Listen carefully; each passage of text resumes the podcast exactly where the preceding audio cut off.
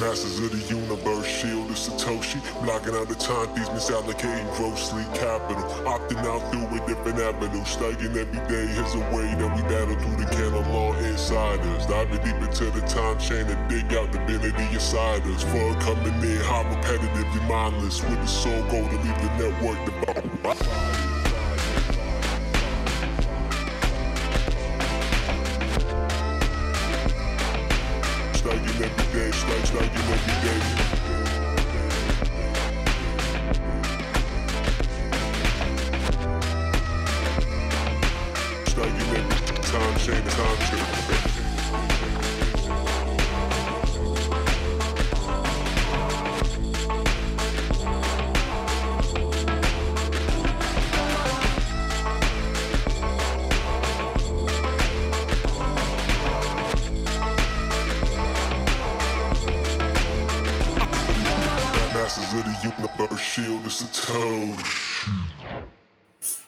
Hallo GM und herzlich willkommen bei Shield of Satoshi. Hier erwarten euch spannende Themen rund um Bitcoin und Gespräche mit meinen Gästen und ganz besonderen Bitcoin-Blabs.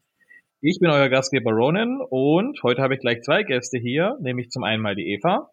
Hi. Und den Fabian. Hallo, Servus. Hallo. So, schön, dass ihr da seid. Wer euch vielleicht noch nicht kennen, wer seid ihr und was macht ihr? Kurz als zwei Minuten Elevators Pitch. uh. ja, hi, wir sind Eva und Fabian Martin aus Salzburg. Wie man vermuten kann, sind wir verheiratet. Theoretisch könnte man, wenn es nur um den Nachnamen geht, auch anders verwandt sein, aber verheiratet. Ja? Äh, da wir eine gemeinsame Tochter haben, eher ihr Auch stolze Hundebesitzer, eine Promenadenmischung. Und wir haben eine kleine Firma gegründet, ein Startup, äh, heißt Salt Daisy. Ähm, dabei stelle ich Granola her. Für die Leute, die es nicht kennen, das ist Knuspermüsli. Es ist aus Biozutaten, es ist vegan und gesund und super, super köstlich. Und meine Aufgabe ist es, die Bitcoin-Zahlungen möglich zu machen, damit man übers Lightning-Netzwerk, inklusive einem schönen Inflationsrabatt für unsere lieben Plebs, einfach die Möglichkeit hat, Verbrauchsgüter, eben in dem Fall Müsli, mit Bitcoin erwerben zu können. Jo, sehr cool. Also das mit dem gut schmecken kann ich bestätigen, weil ich auch schon in die Genuss von dem äh, liebevoll gemachten Granola kam. Das freut mich. Jetzt, jetzt, muss ich, jetzt muss ich aber fragen, wie, wie kommt man denn auf die Idee, dass ich, ich fange jetzt mal ganz, ganz weit unten an, erstmal das selber zu machen und dann auf die Idee zu kommen, Mensch, da könnte ich doch noch mehr drumherum bauen. Ja, auf die Idee gekommen sind wir ich habe schon immer total gerne gebacken. Arno dazu mal Motivtorten, solches Zeug. Und habe dann für unsere Tochter Granola gemacht zum allerersten Mal, weil sie eben was ähm, äh, Gesundes frühstücken wollte, wollte ich eigentlich, aber sie wollte etwas äh, Cerealiges haben und habe das dann eben selber mal probiert und ähm, musste es dann wochenlang jeden Tag frisch backen, weil sie so geschmeckt hat und sie so glücklich damit gewesen ist. Und dann habe ich einfach auch mal Fabian kosten lassen. Ja, und da muss ich dazugeben, das hat meine Neugier geweckt, weil das, was sie mir da vorgesetzt hat, war so eine Rosinen- und Dattelmischung und voll mega lecker. Und ich frage dann noch so, hm, Schatz, was ist da drinnen? Und sie schaut schon mit diesem, diesem suffisanten Lächeln auf mich zu und sagt einfach nur ein einziges Wort und sagt, Zimt. Das war eine Prise Zimt, das muss man vorwissen haben. Ich persönlich hasse Zimt. Ich glaube, es geht ein paar Leuten so, die diesen Geschmack einfach nicht so mögen im, Winter, vor allem in der Weihnachtszeit. Aber das war was ganz Besonderes. Das war einfach ähm, etwas, was man nicht wirklich geschmeckt hat, aber was nicht wegzudenken war in der Geschmackskomposition. Und mir ist in dem Moment klar geworden, das kann man verkaufen. Und dann sind wir in die Proof of Concept Phase hinein und haben einfach einmal ausprobiert, ähm, kauft das jemand? Und ja, da wurde gekauft und es wurde vor allem wieder gekauft. Also es war eine Nachfrage im wahrsten Sinn des Wortes da.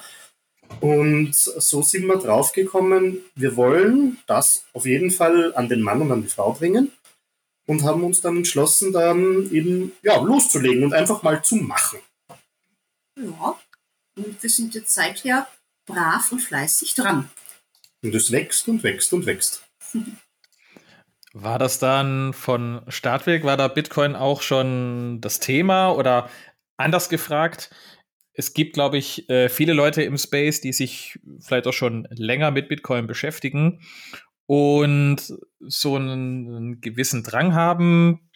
Ich möchte, ich möchte auch was machen. So, ich suche irgendwo meine Nische oder meinen Platz, ähm, wo ich was mit Bitcoin machen kann. War das in dem Moment so ein bisschen so, dass Mensch, lass uns nicht das Granola für äh, Fiat verkaufen, weil das können schon zehn andere, vermutlich in viel größer, sondern lass uns äh, die sein, die das auf Bitcoin machen. Oder wie war da die, die Idee dahinter? Also da darf ich mir das Ja. Wort einfach ein Ja, ja, bisschen kurz- mach. ähm, Die Idee kam hauptsächlich von mir, weil ich einfach schon seit längerer Zeit mit Bitcoin ähm, bekannt war, sagen wir es mal so. Es war eine Fernbeziehung, würde ich jetzt einfach so sagen. Äh, mit ihren Ups und Downs. Aber es war eine fixe Idee von mir, dass wenn das Ganze anläuft, und da habe ich von Lightning noch nicht einmal viel gewusst, aber wenn es eine Bezahlmöglichkeit gibt, die kosteneffektiv ist, möchte ich Bitcoin auf jeden Fall als Payment-Methode anbieten können. Habe das dann auch Eva vorgeschlagen und Eva war dann relativ schnell eigentlich überzeugt Total. warum denn nicht? Und dann haben sich durch lustige Vernetzungen über Bitcoin Austria Kontakte ergeben zu den, zu den Jungs von ähm, Bitcoin im Laden, die uns als Pilotprojekt auch hergenommen haben. So funktioniert das. Wie funktioniert eine Integration von einem BTC Pay Server in einem Shop? Äh, weil wir beide keine technischen Verständnisse haben. Puh, nein. Also das sind wir nicht. Also da muss man zu uns sagen, wir sind beide Krankenpfleger von der Grundausbildung. Ich studiere jetzt dann, äh, noch ein bisschen Rechtswissenschaften nebenbei, aber keine technischen Ausbildungen. Und dementsprechend war das total klasse, dass sich dann einfach Leute vernetzt haben und gesagt haben, hey, die wollen das akzeptieren. Wir können euch das ermöglichen. Wie machen wir das, dass wir alle gerade in so einer Startup-Phase was davon haben? Und da haben wir einfach kooperiert und das war eine, eine wunderschöne Situation, äh, wo wir dann am Schluss die Installation unserer eigenen Node gehabt haben mit Anbindung an unseren Shop, mit einem BTC Pay Server. Und ich weiß noch, geplant war an dem Tag so circa eine Stunde Installationszeit. es wurden neun, weil es ist so ziemlich alles schiefgegangen, was schief gehen konnte. Oh ja. Äh, angefangen allein davon, wie installieren wir dieses Ding. Zweitens Unterschiede Deutschland, Österreich und Netz. Dann beim Netz auch noch, dass wir mobiles Internet haben und keinen festen Anschluss. Dann äh, statische versus äh, ähm, dynamische IP-Adresse. Wie können wir den Reverse Proxy dann einstellen? Also ein technisches Problem und Fiasko nach dem anderen. Und die Jungs haben sich so ins Zeug gelegt, Mein dass wir es wirklich dann geschafft haben, den PTC Pay Server zu installieren und wir waren mega, mega happy. Ja, extrem. Und da merke ich auch, da kam dann meine Stärke dann auch schlussendlich zutage. Ich habe köstliches Orangentofu gemacht. Perfekt passend für, für die Bitcoin-Adaption Ja. bei uns. Stimmt. Wenn es schon keine Technik, dann lecker geiles orangefarbenes Essen. Ja, aber so sind wir dann eigentlich dazugekommen. Mhm. Und aber Bitcoin habt ihr beide auch schon vor der Idee mit dem Granola gekannt. Also ich habe Bitcoin über Fabian kennengelernt. Ähm, glaube ich, so eine klassische Geschichte. Pärchen und die Frau ähm, hört das vom Mann und ist dann so interessiert. Okay, was ist das? Er informiert sich da so extrem viel, er steigert sich da so rein, es ist ihm so wichtig. Die leuchtenden Augen des Bitcoiners, wenn es um dieses Thema geht, kennt jeder. ein bisschen unheimlich war es auch, aber, aber nee, total spannend. Und ähm, wie er gemeint hat, Eva, hey, lass uns das doch adaptieren für unseren Shop. Habe ich mir gedacht, na, du, im Endeffekt verlieren kann man nichts, höchstens was gewinnen. Und es hat sich schon nach einer sehr, sehr coolen, fast schon futuristischen äh, Variante des Bezahlens für mich angehört, als so noch gar nicht informiert zum Thema Bitcoin. Also war schon richtig cool eigentlich. Bei mir, ich bin halt doch schon ein bisschen länger dabei. Ich glaube, jetzt äh, 2012 war es, wie, wie ich das kennengelernt habe noch. Äh, das war noch in der Zeit, wo Bitcoin eben auch für Verbrauchsgüter verwendet wurde. Da war es halt eben das, was dem leider einen schlechten Namen eingebracht hat. Aber ähm, es war faszinierend, ein, ein Mittel zu haben, mit dem ich Werte über die ganze Welt verschicken kann und mir noch dazu äh, sowas wie, wie Banktransaktionsgebühren sparen kann. Und gerade wie ich dann von Lightning gehört habe, was für mich noch faszinierender, dass Transaktionen im, im Kleinstbereich, also auch im Cent-Bereich, ohne Transaktionsgebühr dann möglich war. Und das auch, wie gesagt, wieder über die ganze Welt umspannt. Mhm. Und dann ein bisschen eingelesen, wie das funktioniert, was ist, was ist dieses Balancing, wie funktioniert das. Aber ähm, ja, also ich wollte das dann auf jeden Fall einmal erleben, wie das ist. Und es war ein tolles Erlebnis und kann das jedem nur raten, der es ausprobieren will, einfach machen. Jo, definitiv. Einfach machen. Das haben wir auch im Bitcoin gelernt. Einfach mal Ja sagen. definitiv. Ausprobieren, machen. Ja sagen. Da hat, da hat jemand bei Le Femme Orange aufgepasst. ja, meine Güte, ich sehr auf das neue Event. Ich kann es kaum erwarten. Also ich, ich höre da ja raus, weil für mich gibt es so zwei Arten von Unternehmungen, wo man mit Bitcoin zahlen kann. Es gibt die, für die ist das eigentlich nicht viel mehr wie eine Bezahloption, wie genauso, ja, nehmen wir PayPal rein oder nicht, oder ähm, machen wir noch, was weiß ich, ich habe schon, ich will schon gar nicht Werbung für PayPal machen oder irgendeinen anderen Zahlungsdienstleister. Ja, lass noch Bitcoin mit reinnehmen. Und dann hört aber auch schon der Gedanke in dem Moment auf. Und die haben ja dann spätestens das Problem, wenn die sich plötzlich mit FAT-Themen beschäftigen oder dergleichen, oh nee, weiß nicht, ob wir das weitermachen sollen, weil die sich ja gar nicht tiefgreifend damit beschäftigt haben und dieses, mhm. Thema auch gar nicht leben. Die würden genauso gut, wenn jetzt jemand herkommt und sagt, hey, ähm, lass doch auch mit Ethereum bezahlen oder was auch immer. Die würden das genauso gut nehmen, weil sie am Ende sagen, naja, wenn da jemand mit bezahlen will, dann soll das ja machen. Was jetzt auch nicht automatisch schlecht sein soll. Und dann gibt es eben die anderen Art von Unternehmen, die Bitcoin wirklich auch so eine Art als Base Layer für ihr Unternehmen verstehen und dann, ich sage jetzt mal nicht die Unternehmen drumherum bauen, aber wo sie schon sagen, Bitcoin ist schon ein gewisser integraler Bestandteil mhm. von dieser Unternehmung. Ihr würdet euch da schon, äh, so höre ich es raus, zu dem zweiten, zweiten Art von Unternehmen zählen. Ja, definitiv, definitiv. Also ich würde sogar sagen, dass ähm, Bitcoin eigentlich, es klingt jetzt wieder so Bitcoin-Maxi-mäßig oder in diese Richtung, aber Bitcoin ist die einzige wirkliche Lösung für meine Herangehensweise als das. aber äh, ich kann diese Idee nicht teilen, dass man eine andere äh, Kryptowährung als Werttransmitter verwendet, weil da einfach aus meiner Perspektive zu viel Zentralität dahinter steckt. Da habe ich als Unternehmer auch nicht die Garantie, dass das dann wirklich über die Jahre ähm, seinen Wert erhält oder ob man dann irgendein Unternehmen reinpfuscht. Bei Bitcoin ist es einfach auch aufgrund des Codes nicht möglich. Das ist einfach die Idee von Satoshi Nakamoto, ist eben genau diese äh, Unberührbarkeit des Netzwerks oder nur dann, wenn wirklich ein, eine eine Einstimmigkeit mehr oder minder vorliegt, halt in kleineren Details, jetzt nur laienhaft gesprochen. Aber es ist nicht, äh, es ist nicht angreifbar, es ist nicht veränderbar, wie jetzt eben der, der Ethereum-Merge dann war, von Proof of Work auf Proof of Stake. Man kann den Code nicht einfach so ändern.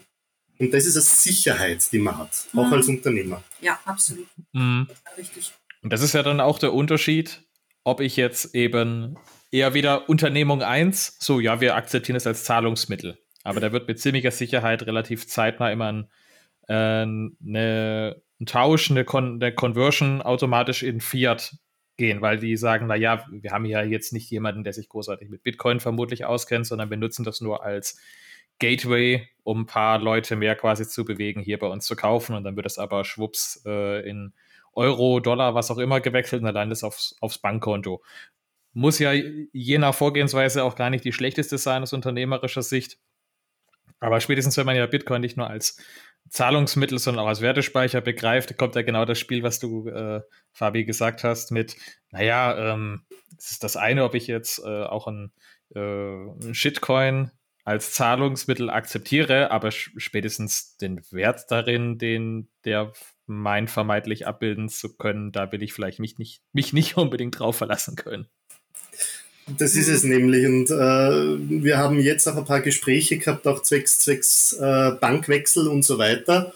Äh, Gerade die Woche jetzt noch vor Ostern. Und auch da war das hochinteressant zu merken, dass man auf offizieller Seite zwar ganz klar hat, nö, wir sind ein konservatives Unternehmen und da machen wir gar nichts. Und dann redet man praktisch mit dem Banker, so, so außerhalb des Protokolls. Und dann kommt man drauf, sympathische Leute, selber ein bisschen plebbig unterwegs, kennen sich eigentlich total aus.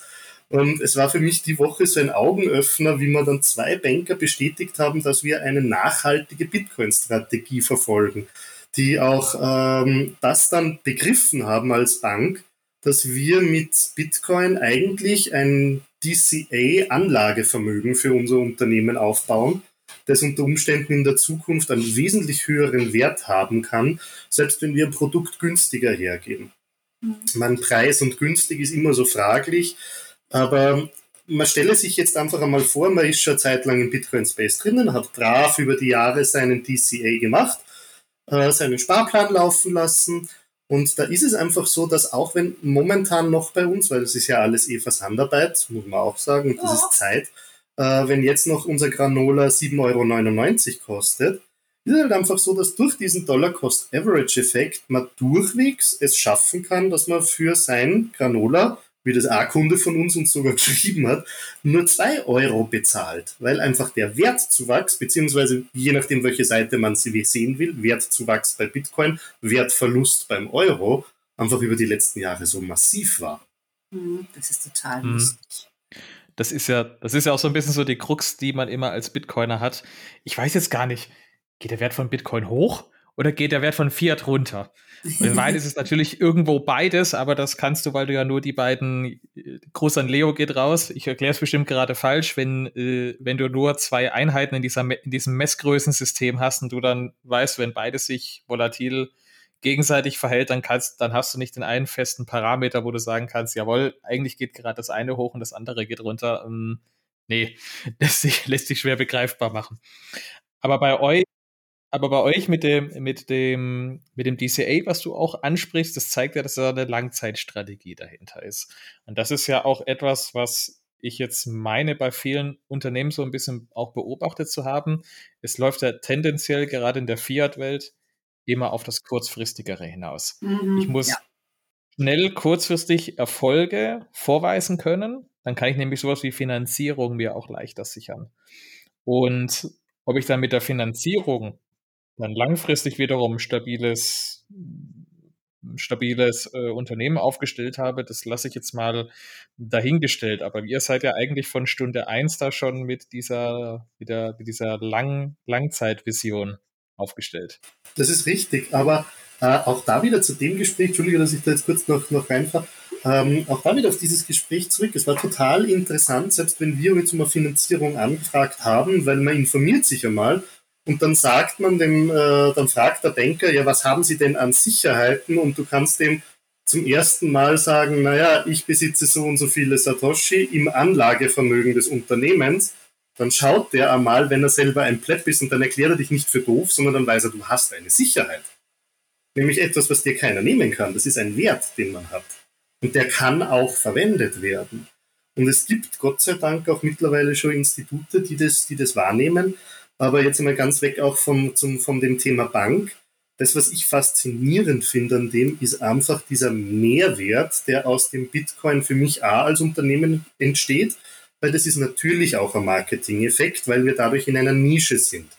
Und gerade mit unserem Produkt, wo wir mit, mit Müsli, mit Frühstück, mit Granola zu tun haben, wo einfach das Konkurrenzumfeld im Fiat-Bereich unglaublich groß ist, ja. muss man als Startup einfach schauen, dass man eine kleine Nische einmal beginnt, dass man sich dort aufbaut und etabliert und dann kann man schauen, wie man weitergeht. Also äh, ich muss ganz ehrlich sagen, für uns ist es völlig klar, wir wollen Bitcoiner als Kunden haben. Mhm. Erstens, weil sie einen ganz anderen Spirit haben, weil sie auch unsere, ich glaube, das kannst du jetzt gerade nach der Farmerange auch bestätigen, äh, weil sie ein ganz anderes Verständnis von Wert haben und von was Dinge auch für einen Wert haben.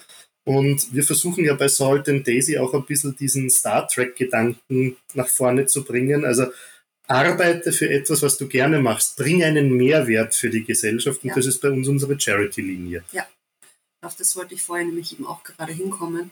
Eben, dass wir auch Nachhaltigkeit in diesem Zusammenhang leben.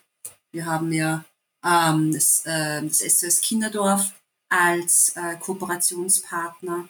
Da haben wir ja bereits äh, eine Spende an sie abgeliefert in Kooperation eben mit Coinfinity, die uns da unterstützt haben. Und ähm, war ja riesig, riesig klasse. Und wir sind jetzt eben auch genau dabei, dass wir auch andere Projekte da weiterhin unterstützen und da einfach somit auch diesen Mehrwert für die ganze Gesellschaft generieren möchten aus unserer Unternehmung. Das war nämlich auch eine interessante Begebenheit, muss man sagen, weil wir haben ein Charity-Projekt gesucht, das Bitcoin akzeptiert, aber ihn nicht sofort umtauscht in Fiat wieder. Ja. Weil das gibt's ja auch oft. Du, du schickst deine, deine Satz irgendwo hin, mhm. er braucht's in Euro. Ähm, und da war es wirklich so, dass wir über unsere Betreuer dann für die, für die Firmenunterstützung sofort das Go gehabt haben, ja passt, wir schicken die Satoshi nach El Salvador. Dort haben sie eine Zweigstelle und es wäre total lässig, wenn man das verwenden könnte, eben um an Klempner zu zahlen oder Schulbücher oder sonst noch was. Einfach so diese, eben diese Sachen ja. des täglichen Lebens zu verwenden und den Bitcoin nicht als Spekulationsobjekt zu sehen, sondern mhm. wirklich als Währung für den täglichen Bedarf. Genau. Dass auch dieser Spendel-Gedanke da auch äh, mit untergefördert wird. Und das ist ja auch was, wie wir Salt and Daisy gegründet haben, wollten wir von Anfang an ähm, etwas zurückgeben. Wir wollten nicht unsere Taschen mit möglichst viel Money Money füllen, sondern wir haben gleich von Anfang an gesagt, wir möchten ähm, etwas Gutes schaffen und für die nächste Generation die Welt erhalten und mit einem guten Beispiel vorangehen. Wie gesagt, wir sind Eltern von einer wundervollen, tollen jungen Dame, auf die wir mächtig stolz sind. Und ich hoffe, dass sie das in späterer Zeit auch auf uns, dass sie auch auf uns stolz sein wird und sagen kann, hey, meine Eltern haben das und das schon gemacht und eben Gutes geleistet und nicht nur auf sich geschaut, sondern auch geschaut, dass sie auch für andere etwas bewegen. Ja, genau. Das, oh, das, das wäre das wär ein ganz, ganz großer Wunsch und Traum von mir, dass wir das so weit mhm. Jetzt habt ihr gerade schon ein Wort fallen lassen, Spendel. Ist vielleicht nicht jedem geläufig, aber vermutlich kann man sich herleisten, eben von Spenden oder eben Ausgeben. Ist das so ein bisschen so der Gegenentwurf zu Hoddle oder ist das mehr so, naja, erst musst du beginnen, ein bisschen zu hoddeln mhm. und je nach persönlicher Präferenz äh, gibt es dann wahrscheinlich irgendwann mal einen Punkt, wo du sagst, jetzt aus der, aus der Fiat-Finanz würde man sagen, entsparen. Jetzt äh, kann man auch hier wieder quasi das zu, ähm, ich sag mal, für dich nutzen, weil du sagst, jetzt gebe ich es eben für Dinge des täglichen Bedarfs, wie zum Beispiel Granola aus oder ich bezahle damit vielleicht auch einen Kredit ab oder ähnliches. Kann man sich das unter Spendel vorstellen oder wie wäre da eure Definition davon? So, da rede ich mir normalerweise immer gern den Mund fusselig und stundenlang. Eva hat das jetzt wahrscheinlich schon hundertmal gehört. notfalls dazwischen. Nein, ich würde jetzt sogar ganz klar sagen, Schatz, dein Take. und ich guck's rein. Hast ja oft genug mitgehört. Oje, meine, normalerweise muss ich immer reingerätschen. Ui, jetzt ist es umgekehrt. Okay. Ähm, also für mich sehr simpel zusammengefasst. Wenn du anderer Meinung bist, Schatz, dann bitte korrigiere mich. Selbstverständlich. Nö, aber ähm, für mich ist Spendel nicht unbedingt ähm, das Pendant zum Hoddle, sondern es reicht sich ja eigentlich mehr die Hand wie ich das jetzt persönlich sehe. Ja, also bitte. Ich bin noch nicht gegrätscht, das ist so falsch ist. nee, und zwar zum einen, ja, ähm, Bitcoin als Anlagemodell zu verstehen, ist natürlich eine gute Sache und ich glaube auch der Einstieg für wahnsinnig viele Leute überhaupt einmal zum Thema Bitcoin. Ähm, auch für mich, muss ich ja auch ganz ehrlich sagen, ich gehöre ja auch dazu. Und wir sparen zum Beispiel auch für unsere Tochter ähm, ihr Taschengeld in Bitcoin an. Ja, und das darf sie sich dann auslösen, wenn sie mal möchte. Und wir haben aber auch einen Bitcoin-Sparplan für uns angelegt. Ein Kindheitstraum von mir war schon immer mal nach Disney World zu fahren und ja, das möchte ich mir damit sozusagen äh, erhoddeln. äh, umgekehrt aber wenn Bitcoin tatsächlich eine echte Währung sein soll, wo die Allgemeinheit der Bevölkerung diese auch als solche wahrnimmt, dann ist es auch wichtig, dass man ihnen die Möglichkeit aufzeigt, wofür kann ich es denn verwenden und verbrauchen, damit ich mir etwas erholen kann. Ansonsten ist es, glaube ich, zu weit entfernt für viele und nur ein Anlageobjekt, was aber keinen wirklich anfassbaren Wert hat sozusagen. Mhm. Und ich glaube, äh, durch dieses Pendeln, dass man sich mit Bitcoin alltägliche Dinge des Lebens, wie zum Beispiel Granola, äh, kaufen kann, äh, wird das eben unterstützt und wird dann auch in späterer Folge dann mehr als normale, gewöhnliche Währung auch von der allgemeinen und breiten Masse angesehen. Und äh, also Chapeau erst einmal, also super Zusammenfassung, Respekt. Ähm, ich wisch mir gerade den Schweiß von der Stirn. Ruhigkeit, mir wird nicht auf die Finger geklopft. nee, nee. Ähm, aber eine Sache ist auch noch wichtig, es gibt bei Bitcoin immer diesen Vorwurf, ja, einige Wale haben alles, das zirkuliert nicht, das ist doch auch nur praktisch jetzt nur eine minimale Umverteilung, das ändert nichts dran.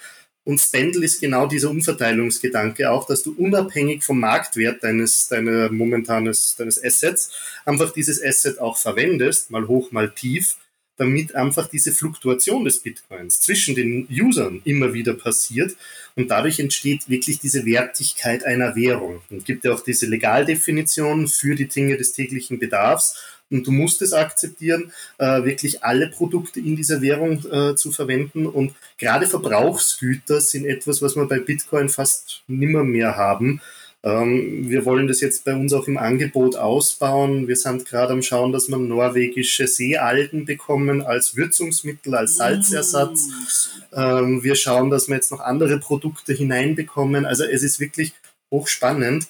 Aber die Hauptidee, und das merken wir auch, ähm, selbst wenn wir einen Inflationsrabatt geben und die Leute zahlen in Bitcoin, dann entsteht ja für uns auch wieder durch diese Einnahmen ein Dollar-Cost-Average-Effekt, der extrem viel Mehrwert bietet und der eine, der keine Ahnung, vielleicht ein, ein, ein Shrimp ist, für den ist es ein bisschen teurer, für den, der schon eher Richtung äh, ja, Wahl geht, dem ist es dann völlig egal, weil der, der haut da einfach Satoshis raus bis zum geht nicht mehr. Aber es verteilen sich die Bitcoin wieder zwischen den einzelnen Anwendern hin und her und bleiben in einem Kreislauf. Und das ist, finde ich, das Wichtige am Spendeln. Es soll jetzt keine Gegenbewegung sein zum Hodeln, ganz im Gegenteil, aber es soll die Bitcoin bewegen es soll die Legaldefinition der Währung ein bisschen mehr erfüllen. Mhm.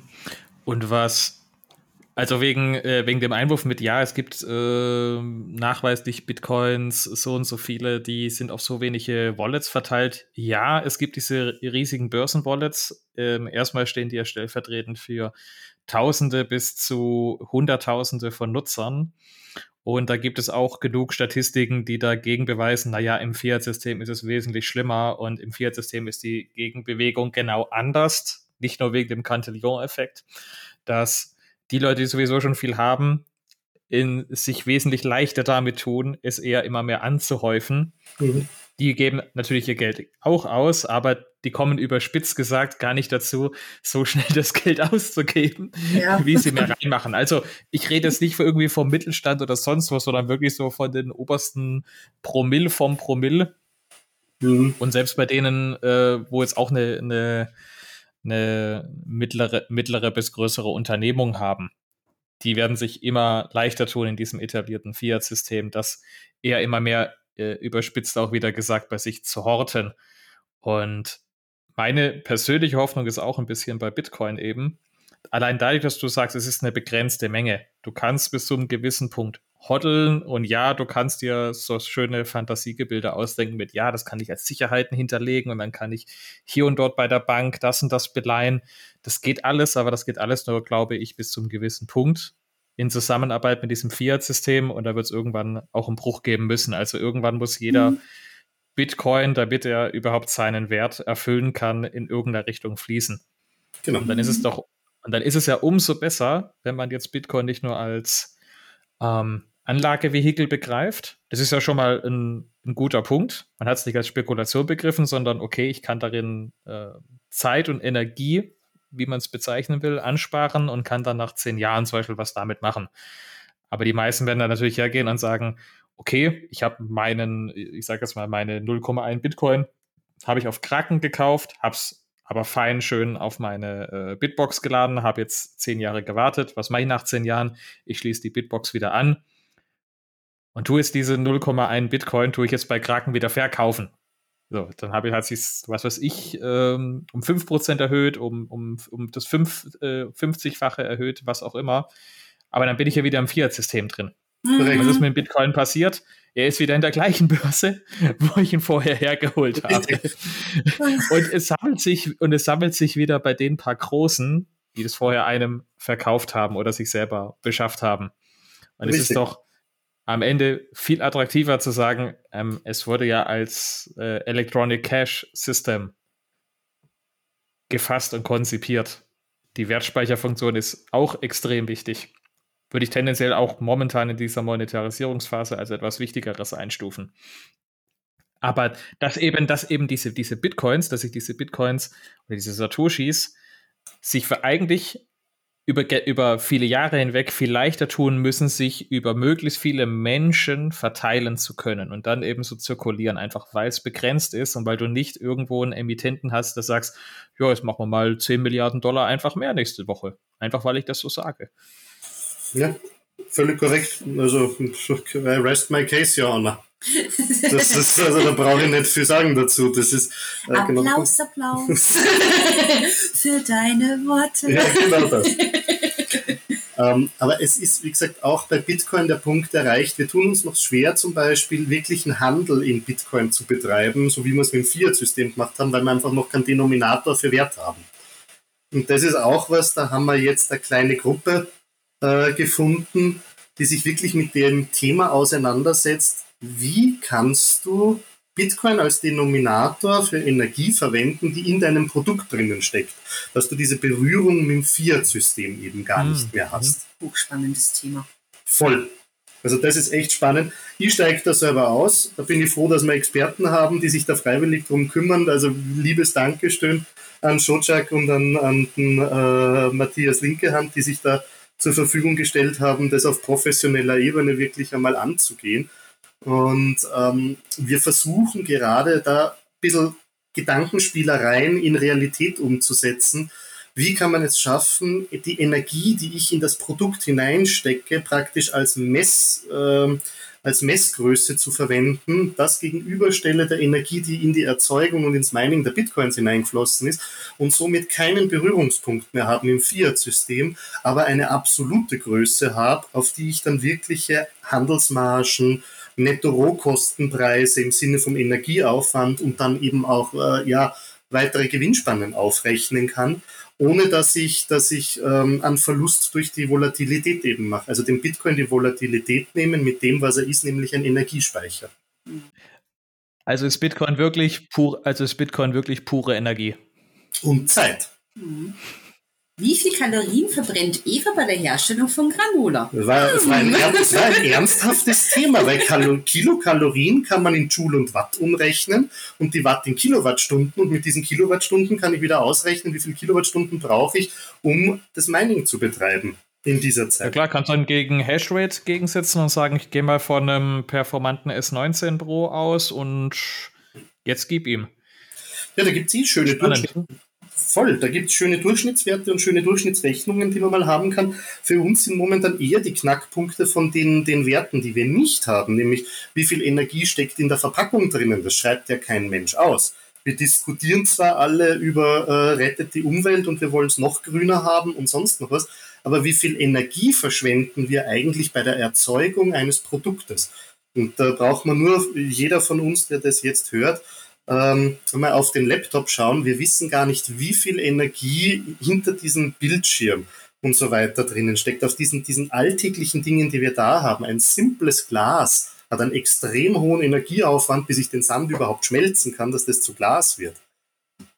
Ich mache da ja gern das Beispiel mit äh, Aluminiumfolie.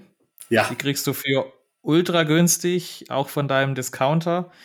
Und den kriegst du nur deswegen so günstig, weil du zum Beispiel in Island oder an zwei, drei anderen Orten an der Welt, wo mir jetzt gerade nicht ein passender aus einfällt, wo einfach eine Aluminium-Hochburg ist und die einfach sehr, sehr günstige Strompreise zum einen haben und äh, im Idealfall auch lokal gut an das Aluminium rankommen. Aber hätten, hätten die das nicht, dann wären die Preise für sowas wie Aluminiumfolie ganz, ganz, ganz andere. Wenn wir die mit deutschem Strompreis hier bei uns produzieren wollten, da würden sich manche plötzlich vergucken. Korrekt. Und bei uns ist es der Hafer zum Beispiel. Also an dem tüfteln wir gerade herum, wie wir es schaffen, die Energie eines, eines natürlichen Urproduktes festzulegen.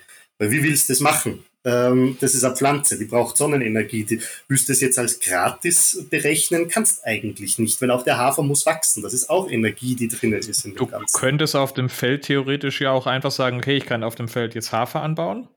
Oder ich habe Opportunitätskosten, weil ich könnte da genauso gut auch äh, Solarpanels hinstellen. Und da würde ich so, oder hinstellen lassen sogar, und da würde mir jemand so und so viel im Monat oder im Jahr zahlen dafür und dafür würde ich dann halt nicht den Hafer anbauen können. Also wir verfolgen momentan die Theorie, dass man äh, den CO2-Ausstoß bei der Produktion in Diesel zurückrechnen kann und den Diesel mhm. praktisch entsprechend einem Durchschnittswert für die Maschinen äh, wieder zurückrechnen kann in Energie.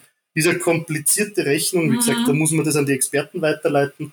Aber das ist ein, ein, extrem spannendes Thema, weil was ist die Energie eigentlich, die du hauptsächlich aufwendest? Und äh, ja, also die Diskussion hört nicht auf. Wir experimentieren da weiter herum, weil uns das einfach fasziniert. Mhm. Und ich kann nur sagen, selber kochen äh, ist ein tolles Workout. Verbrennt extrem viel Energie und man kommt auf seine 10.000 Schritte recht leicht. Also kann ich nur empfehlen. Aber pst, Geheimtipp und so. Genau. genau. Faceless group of supercoders and miners. You think that we're all shadowy supercoders, fighting money laundering, that's your claim.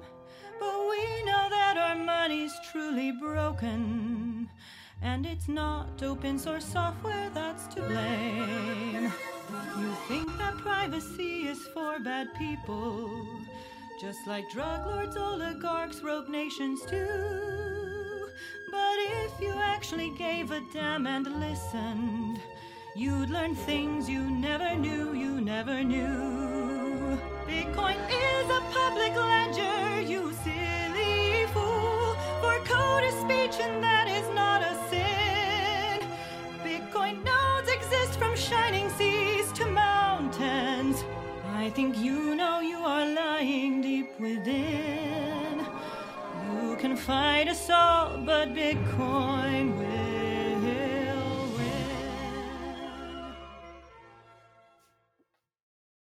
Jetzt habt ihr, wie, wie lange verkauft ihr Granola schon für Bitcoin? Das müsste jetzt, habe ich glaube ich im Vorgespräch mal gehört, wir sind jetzt im zweiten Jahr. Wir sind jetzt im zweiten Jahr, richtig. Wir haben Quartal, also Q2 22 waren die Jungs fertig mit der Installation, Was? oder? Q2, da war es sogar Ende Q1. Es war noch recht frisch, oder? Q1, Q2, irgendwo in diesem Übergangbereich, so würde okay. ich sagen. Aber ihr habt einmal diesen, ich sag mal, diesen typischen Zyklus mit zwölf Monaten habt ihr jetzt einmal durchgebracht. Den, Den haben wir durch, ja. Ein Geschäftsjahr, ein Geschäftsjahr ist zumindest abgeschlossen. Ab, äh, ob jetzt finale Abrechnung lasse ich jetzt, äh, tue ich jetzt nicht auf die Goldwaage legen. weil, was mich, weil was mich dann interessieren würde, ihr bietet das ja auch noch äh, für Fiat an, richtig? Wir bieten es auch für Fiat an, richtig. Ja, mhm. aber da verfolgen wir ja auch eine andere Strategie ja auch mit dahinter. Auf unserer Website ähm, zeigen wir das ja ganz deutlich hier an, dass wir ähm, Bitcoin-Zahlung annehmen und vor allem unsere Bitcoin-Kunden erhalten ja Fabians geniale Idee, die er sich ausgetüftelt hat. Vom Inflationsrabatt. Das war für uns auch ein ganz wichtiger Punkt, geboren aus Grant und Frust auf unser Finanzsystem. Ah äh, und die steigenden Inflationsraten, wo wir dann wirklich gesagt haben, so es reicht. Ähm, jetzt fangen wir an, Bitcoin zu verwenden. Leute, ab jetzt, wenn ihr bei uns einkauft und euch euer Frühstück kauft, wir berechnen die aktuelle Inflation, die jetzt praktisch von der Statistik Austria für uns vorgegeben ist, weil wir müssen uns natürlich als österreichisches Unternehmen an die österreichische Statistik halten. Ja. Äh, und zwar die, die ausgegeben wird, nicht die reale Inflation. Also das ist wieder ein anderer Punkt. Aber wenn man das aufrechnet und auf das tun wir dann noch zwei Prozent drauf für den ersparten Zahlungsanbieter, weil schlicht und ergreifend wenn ich Bitcoin verwende, brauche ich keinen Zahlungsanbieter dazwischen wie Mastercard, PayPal oder sonstiges. Das sind ja auch wieder Kosten. Bringen mhm. ihre Vor- und Nachteile, so ehrlich muss man auch sein, ja, äh, wie Käuferschutz und Händlerschutz, was man dann nicht hat. Aber das ist eben genau dieser Unterschied im Spirit. Ähm, man hat bei Bitcoin eine höhere ich würde mal sagen, man hat einen höheren Vertrauensbonus. Wir dem Kunden gegenüber und der Kunde uns gegenüber. Mhm. Weil das Geld ist weg, sobald der das uns sendet. Das ist nicht mehr bei ihm aus. Wir haben es, wir besitzen es. Und ich habe es in der Rechtswissenschaft ganz klar gelernt, es gibt diese Hohl- und Bringschuld. Und ich muss es ehrlich zugeben, ich hatte noch nie so ein schlechtes Gefühl, äh, als ich meine erste Bitcoin-Zahlung bekommen habe. Weil es war mir klar, das Geld ist schon da. Das wird nicht mehr zurücküberwiesen, außer ich tue das. Jössas, wir müssen jetzt erfüllen. Wir sind in der Bringschuld. Also Fabian hat sich so einen Stress gemacht. Hilfe! Los! In die Küche! Schnell, nicht das hier! Das klingt so, wie wenn ich ein Sklave wäre. Nein, aber du warst so aufgeregt. Und ich gebe ehrlich zu, ich habe mich ja dann auch davon total anstecken lassen. Ich war dann so, ja, stimmt, ich muss jetzt sofort loslegen. Äh, richtig, richtig cool. Und eben, weil wir diesen Inflationsrabatt haben und den ja auch so äh, auf unserer Website äh, ganz äh, plakativ ähm, bewerben, ist es natürlich auch eine wundervolle, unterschwellige Werbung für jeden potenziellen Fiat-Kunden, der sich denkt, hey, 13 Prozent sind ja schon geil. Hätte ich auch gern. Oh. Also wir sind dann sehr wohl auch öfter ja. angesprochen worden auf genau das, ja, wieso kriegen das die und wir nicht, was ein relativ interessanter Ansatz war zum Orange-Pillen, wo man einfach sagen hat können, naja, ich brauche das einfach bei Bitcoin nicht aber ich muss es in Fiat hineinrechnen. Wobei ich ehrlich gesagt auch jetzt ein bisschen, äh, äh, vielleicht bin ich der Korinthenkacker, aber ich bin kein Fan, wenn man sagt, die, die Fiat-Leute und sonst was, es sind alles Pre-Coiner. Sie, sie sind noch nicht da. Das, es sind Pre-Coiner. Absolut. Und wie du auch sagst, allein weil du sagst, hier, ich unterscheide klar zwischen den Zahlungsmitteln in praktisch jedem Webshop, wo ich ja. auswählen kann, zum Beispiel, ich nehme jetzt äh, Mastercard, Visa Card oder zum Beispiel PayPal. Das macht für mich ja keinen Unterschied, es gibt dann einzelne Shops, die sich dann trauen mit, ja, okay, wenn du mit PayPal zahlst, dann musst du noch die zwei, drei Euro mehr zahlen oder ähnliches. Aber mir als Käufer ist ja seltenst bewusst, was der jeweilige Zahlungsabwickler eigentlich für einen Dienstleister wie mhm. euch heißt. Das heißt, mhm. ja, zum einen mit, ja, da ist Bearbeitungsgebühr so und so viel darunter. Das kann ich gleich schon mal abziehen von der Rendite. Dann, ja. nee, das Geld ist nicht direkt bei mir. Da muss ich jetzt erstmal, da muss ich jetzt erstmal bis Monatsende warten, bis das bei mir ist. Ich sehe das zwar vielleicht in meinen Umsätzen, in meinem Kundenkonto, aber verfügen darüber kann ich noch nicht. Mhm. Jetzt muss ich plötzlich jonglieren. Auf der anderen Seite habe ich noch Ausgaben, täglich und wöchentlich. Und die muss ich aber äh, tendenziell eher früher bedienen, gerade wenn ich eher unternehmerisch gerade am Anfang bin. Und bei Bitcoin habe ich das alles eben nicht. Da kann ich so weit gehen und sagen, pass auf, ich habe wirklich alles komplett selber bei mir aufgezogen.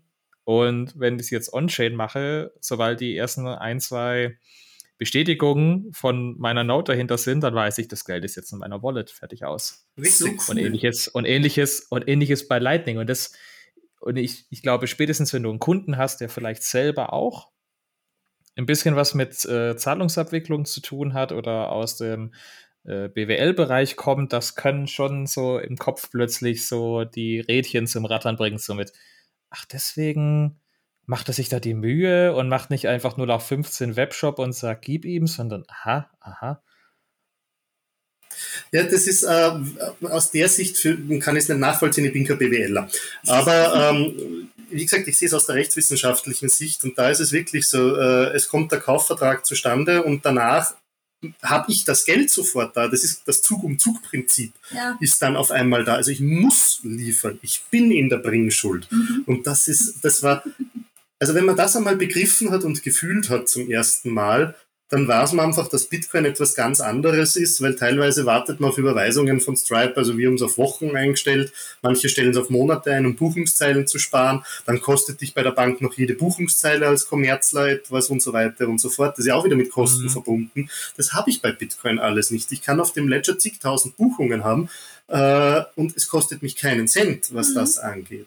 Und das war auch eine recht interessante, äh, um wieder zu diesem Gespräch mit der Bank zurückzukommen. Es war auch recht interessant, weil da die Frage eben kam, ja, wie viele Buchungszeilen werden Sie denn brauchen? Und dann habe ich gesagt, das kommt darauf an, wie teuer es ist. Dann hat man der, dann hat der, wie meinen Sie das jetzt? Und ich gesagt, naja, ganz einfach. Wenn ich gratis buchen kann, dann buche ich jede Überweisung einzeln. Kann ich ja bei Bitcoin theoretisch auch machen, dass ich mir also, dass ich mir mhm. alles sofort einzeln auszahle. Wenn allerdings das teuer ist, dann werde ich definitiv nur einmal im Monat oder vielleicht einmal im Quartal eine Überweisung machen, wenn ich es mir leisten kann. Also ich kann dann wesentlich mehr steuern. Ich glaube, dass sehr viele Menschen einfach auch noch nicht, äh, gerade die Precoiner noch nicht begriffen haben, was dieses ähm, diese Self-Custody eigentlich bedeutet, wie viel Macht das eigentlich ist, die man da wieder zurückbekommt als Mensch und als, ja. als äh, Bürger. Vielleicht sind wir da auch einfach noch ein bisschen privilegiert bei uns in unserer Bubble, aber spätestens bei uns, spätestens wenn jemand mal Zugang zum Banking gesperrt wurde für ein, zwei, drei Wochen und man plötzlich alltägliche Sachen gar nicht mehr machen kann, die vorher selbstverständlich waren, weil es heißt, ja, ist dein, ja, du denkst, es ist dein Geld. Du hast ein Konto, wo dein Name draufsteht und wo du Zugriff darauf hast, aber ob das funktioniert, entscheidet halt ein Dritter. Korrekt. Das ist, der klickt ein Häkchen an und du bist draußen. Und das ist halt bei Bitcoin nicht möglich. Das ist wieder ein ganz anderer Punkt. Also da muss man auch zugeben, Bitcoin gibt einem einfach wieder diese Sicherheit, dass dir niemand dein Geld wegnehmen kann. Ähm, auch da vielleicht ein kleiner Ausflug ähm, in meinen früheren Beruf in die Krankenpflege. Ähm, ich habe das in einer Arztpraxis zu Beginn des Ukraine-Krieges live miterlebt. Zwei verschiedene Personen, die eine total traurig, hat nichts retten können, äh, hat gesagt, sie hat ihr ganzes Geld verloren, konnte nichts mitnehmen. Wenn sie Gold und Ringe und Ketten mitnimmt, hat sie eine Zielscheibe drauf, äh, weil das Wertsachen sind. Und die andere hat, ja, ist da gestanden und hat, hat der hat dann nichts gefehlt. Und ich habe dann gefragt, ja, wie haben Sie das denn gemacht? Und das war für sie völlig klar. Und dann schaut sie mich so an mit diesem leicht, für mich klingt russisch, für sie ukrainisch, sagt sie so, ganz klar, Krypto es ist einfach diese Selbstverständlichkeit, dass ich Dinge weltweit mhm. transportieren mhm. kann, einfach nur mit dem, dass ich meine Passphrase im Kopf habe, dass ich meine zwölf Worte weiß. Also für uns ist das völlig klar, dass ich, wenn ich Bitcoin habe, das überall hin mitnehmen kann. Und ich muss ja nicht einmal mein Bitbox mitnehmen oder mein Ledger. Ich brauche nur die Worte. Und das ist eine, eine Kraft für uns, also das muss ich schon sagen, das finde ich cool, das gehört gefördert und ja, wir wollen eben schauen, dass wir genau diese Power für die Leute wieder zurückbringen, dass wir sie ein bisschen zum Nachdenken bringen, in der, also die ganzen Precoiner. Wäre es nicht gescheit, dass man sich ein DCE einrichtet? Was spare ich mir dann? Äh, wieso kann ich mir dann ein Produkt, das andere als teuer vielleicht empfinden, billiger zulegen? Mhm. Ähm, würdet ihr jetzt nach den einem Jahr, wo ihr Bitcoin auch akzeptiert, sagen, dass Bitcoin-Kunden die tendenziell besseren Kunden sind oder sag mal die wünschenswerteren Kunden als Anbieter? Puh, eine Wertung möchte ich da nicht abgeben. Es ist ein anderer Spirit. Das ist es einfach und das muss man akzeptieren. Also ich kann jetzt nicht sagen, der eine ist besser als der andere. Das wäre eine Wertung darüber, von wem ich mein Geld haben möchte. Das fände ich nicht angebracht und das steht uns auch nicht zu als Unternehmer und das war der Hochnäsigkeit, die wir uns auch nicht leisten können. Aber auf der anderen Seite, es, es sind andere Leute. Ja, und ehrlicherweise, wir sind ja auch gar nicht so hochnäsig, weil äh, klingt jetzt, es klingt jetzt so doof, aber weißt, äh, wie du jetzt auch gerade gesagt hast, dass dir mein Granola so gut geschmeckt hat, Ronen, ähm, das macht mich selber wahnsinnig glücklich und ich habe auch jetzt immer noch diesen Effekt. Ähm, Fabian hat ja von, von, von der ersten Bestellung erzählt. Uh, wir haben jetzt, wir haben jetzt den Satz, wir müssen jetzt das raus, Eva in die Küche. Und ich war auch mhm. so, wow, aber auch gleichzeitig diese Freude darüber. Weißt, ich erstelle etwas, ich erzeuge etwas mit meinen eigenen Händen. Ich habe mir so viele Gedanken gemacht über das Rezept, wie das schmecken soll, äh, wie ich es kalkuliere von den Nährwerten her. Und es ist auch jetzt immer noch dieser gleiche Effekt dieser riesengroßen Freude, dass mir Menschen so vertrauen, ähm, dass sie mir tatsächlich ihre Satz schicken, damit sie mein handgefertigtes Produkt bekommen. Und das macht mich so wahnsinnig glücklich und auch, dass sie diesen Gedanken verstehen und diese Nachhaltigkeit dahinter, den wir ja auch fördern in unseren sozialen Projekten. Ähm, es ist so toll und deshalb, ich freue mich über jede Bestellung, die hereinkommt und über jeden Kunden. Und am allermeisten freue ich mich, wenn sie dann auch total happy sind und dann ein Foto davon machen und dann irgendwo noch raufstellen und sagen, hey Salt Daisy, voll geil, richtig lecker, so starte ich gut in den Tag. Dann ist das für mich doppelt und dreifach und uh, einfach so wahnsinnig schön. Das, das glaube ich. Um vielleicht noch vorher haben wir es äh, mal aufgegriffen, ähm, eure Projekte, wo ihr unterstützt. Ähm, ihr habt schon vorhin ein bisschen angerissen, dass es äh, durchaus ein bisschen mal herausfordernd sein kann, wenn es heißt, naja, wir wollen so wir wir wollen nach Möglichkeit über über Bitcoin äh, den, den Cashflow reinhaben und das, was wir nach außen leiten, das sollen die Leute dann nicht direkt das wieder in Fiat umwechseln, sondern die sollen was direkt damit machen können. Ist das nicht ein bisschen hinderlich für solche Projekte oder habt ihr da nicht vielleicht sogar beobachtet, naja, das kann es sogar förderlich sein, weil dann kommt man vielleicht auf die eine Organisation, die man sonst wegen den anderen großen gar nicht sehen würde oder man sieht, na ja, äh, die sind in einem wirtschaftlich schwierigen Land, da kann man gar nicht so leicht das Geld reinschicken, da ist Bitcoin plötzlich so ein Enabler, sondern ein Thema, ja, Fiat geht, dann kommt vielleicht die Hälfte an und wir wissen gar nicht, wie das am Ende vor Ort verarbeitet wird. Und da weiß ich am Ende, naja, da hat derjenige, wo vor Ort die Sachen managen, organisiert hat, hier die Wallet auf seinem Handy und ähm, ab geht's. Also das ist ein interessantes Thema, wo wir selber dann dahinter sind, wo wir auch mit äh, den Jungs von Cryptonate ein bisschen zusammen, ja, uns zusammengeschlossen haben. Und wir haben das auch vom SOS Kinderdorf gehört. Also es ist nicht leicht für eine NGO wirklich den Bitcoin live zu verwenden. Und äh, wir haben jetzt eine kleinere Spende mal an die Turtle Foundation abgegeben, äh, weil wir das auch einmal testen wollten, wie ist das äh, und dann auch ein bisschen nachgefragt und, und geredet. Es ist ja auch nicht in jedem Land, das du dann beschickst, wirklich möglich, die, die Satz wieder zurückzutauschen. Also den Wert, den sie dann brauchen für ihre Arbeit, in der entsprechenden Landeswährung dann wieder zu haben. Und, und du hast ja wieder das Problem, ist ja schön, wenn du das akzeptierst. Aber wenn du zum Beispiel sagst, okay, ich will jetzt hier Hilfslieferungen vor Ort ermöglichen, ich will da ganz plump, ich will da einen Bäcker mit vor Ort bezahlen, aber keiner der Bäcker will das annehmen, der wäre vielleicht sogar offen dafür, aber der sagt wiederum, damit kann ich aber nicht das Mail bezahlen, damit kann ich meine Angestellten nicht bezahlen, es, es funktioniert einfach nicht so. Der Wille ist zwar da, aber es ist einfach nicht das, äh, die Netzwerkmöglichkeit vor Ort. Auch wieder bei uns im goldenen Käfig, da stellt man sich das dann leichter vor, weil man sagt, na ja, ich habe ja immer noch mein Fiat-Konto und dann kann ich das eine Zeit lang aushalten oder so, sondern ähm, ja, ich, ich, ich habe vor Ort, die Hände sind mir auf dem Rücken gebunden und ich muss mit dem arbeiten können, was, was mir gegeben ist. Mhm. Nee, ähm, das sehen wir auch so. Allerdings, und das ist schon so etwas, ähm, es ist eine, Zukunft, also eine positive Zukunftsprognose. Da hast du die Leute, die es annehmen wollen der Gedanke ist ja da und die Leute sehen ja auch, wie einfach es ist, ähm, die Satz zu verschicken, eben mit dem Lightning-Netzwerk. Und ich glaube alleine schon, dass man sie in dieser Idee auch unterstützt, dass man ihnen sagt, hey ja, wir schicken euch etwas und wir machen es möglich, ähm, peu à peu. Rom wurde auch nicht in einem Tag erbaut. So muss man das auch sehen. Und irgendjemand muss einfach damit anfangen und mhm. starten. Und ich glaube, das ist einfach auch genau das, wenn man es vorlebt, wie es funktionieren kann, ist es auch äh, ein, ein Licht am Ende des Tunnels für die anderen, die dann sagen, okay, ich sehe das auch für mich als Möglichkeit und möchte es einfach zumindest versuchen.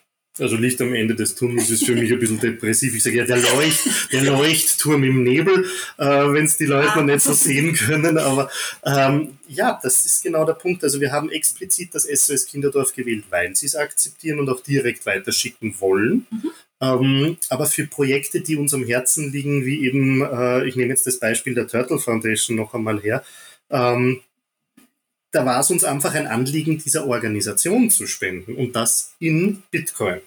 Das war uns einfach wichtig. Ja. Ähm, wir haben einen zweiten Kooperationspartner, das ist der Sportverein One Move jetzt in Salzburg, der Ferienbetreuungsplätze anbietet, wo wir Ferienbetreuungsplätze mit diesen Umsätzen kaufen, damit Kinder äh, vom SS Kinderdorf, die sich einfach nicht leisten können, zumindest einen Ferienbetreuungsplatz haben, wenn, wenn Schule aus ist. Und dem ist es nicht möglich, dass er einfach das annimmt. Also da haben wir genau diese Situation. Da müssen wir auf unsere Fiat-Reserven zurückgreifen. Ähm, aber im Endeffekt, und das ist das, was wir damit proklamieren wollen, hat Bitcoin es möglich gemacht. Und sobald der Gedanke langsam hineinkommt, dass du praktisch über den Bitcoin so etwas finanzieren kannst, ich glaube, das macht bei vielen Leuten auch wieder das, das Türchen auf, dass das nicht nur das Geld der Terroristenfinanzierung ist und der Drogenkartelle und sonst noch was für ein Blödsinn ihnen dann durch den Kopf geistert ja. oder dass es nur für kriminelle Machenschaften verwendet wird, sondern dass das schlicht und ergreifend ein, Werttrans also ein Werttransfermittel ist. Mhm. Bitcoin steht für positive Veränderung. Und das soll es einfach auch, äh, wir wollen das auch genauso, dass es so dargestellt wird. Da nutzen wir auch genau diese Kanäle.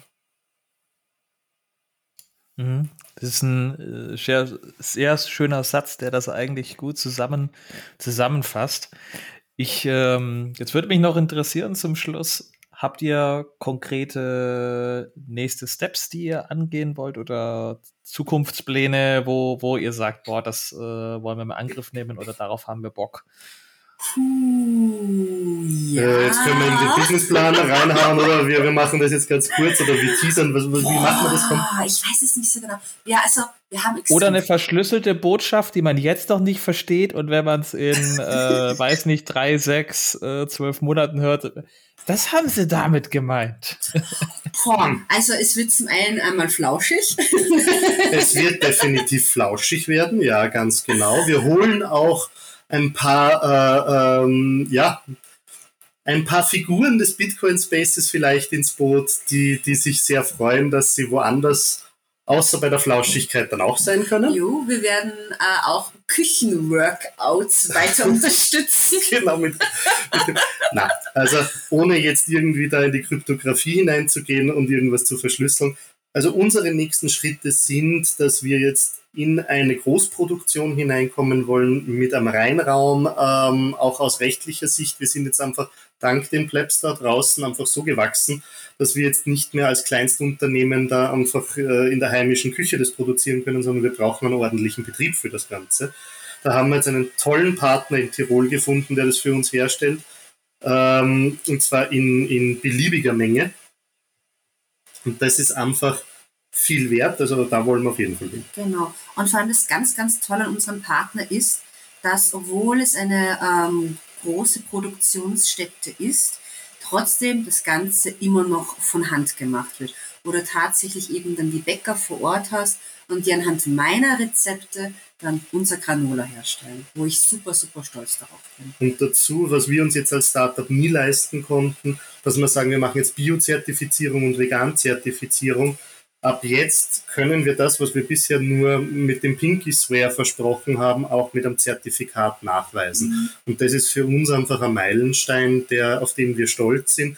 Und wir freuen uns schon total. Und unser ja, äh, Vorhaben ist, dass wir wirklich dass der, den ersten Abruf, den wir machen wollen, das, werden, äh, das wird unser Bitcoin-Granola werden, ja! dass wir das noch einmal im Preis reduzieren können und dass wir da dann eine ordentliche, schöne stylische Verpackung haben, die, wenn es jemals in einem Supermarkt steht, definitiv auffällt. wo du dann das fette Bitcoin B äh, ganz offen im Regal sehen kannst. Uh, das wird so lässig. Sehr cool. Ja, das macht mich auch gespannt darauf, was da noch alles kommen wird. Ich wünsche euch da in, in jedem Fall ganz viel Erfolg und auch Glück, auch wenn ihr es, äh, glaube ich, nicht brauchen werdet.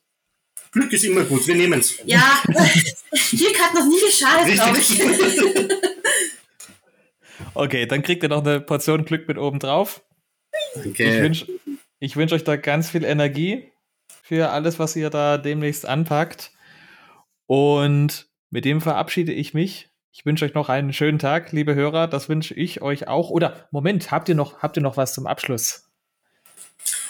Boah, vielleicht, Leuten, vielleicht Leuten mitzugeben, wo ihr sagt, Mensch, ähm, ich bin jetzt so motiviert, nachdem äh, die zwei das so energiegeladen mir da fast eine Stunde jetzt davon vorgeschwärmt haben, wie äh, sinnstiftend sowas sein kann, was, äh, oder, oder anders gefragt, was gab es vielleicht jetzt, wo ihr jetzt nach äh, ein, anderthalb Jahren, wo ihr mit der Idee jetzt unterwegs seid, wo ihr sagt, Mensch, das hätte uns am Anfang aber weitergeholfen, hätten wir das gleich so gemacht oder so gewusst?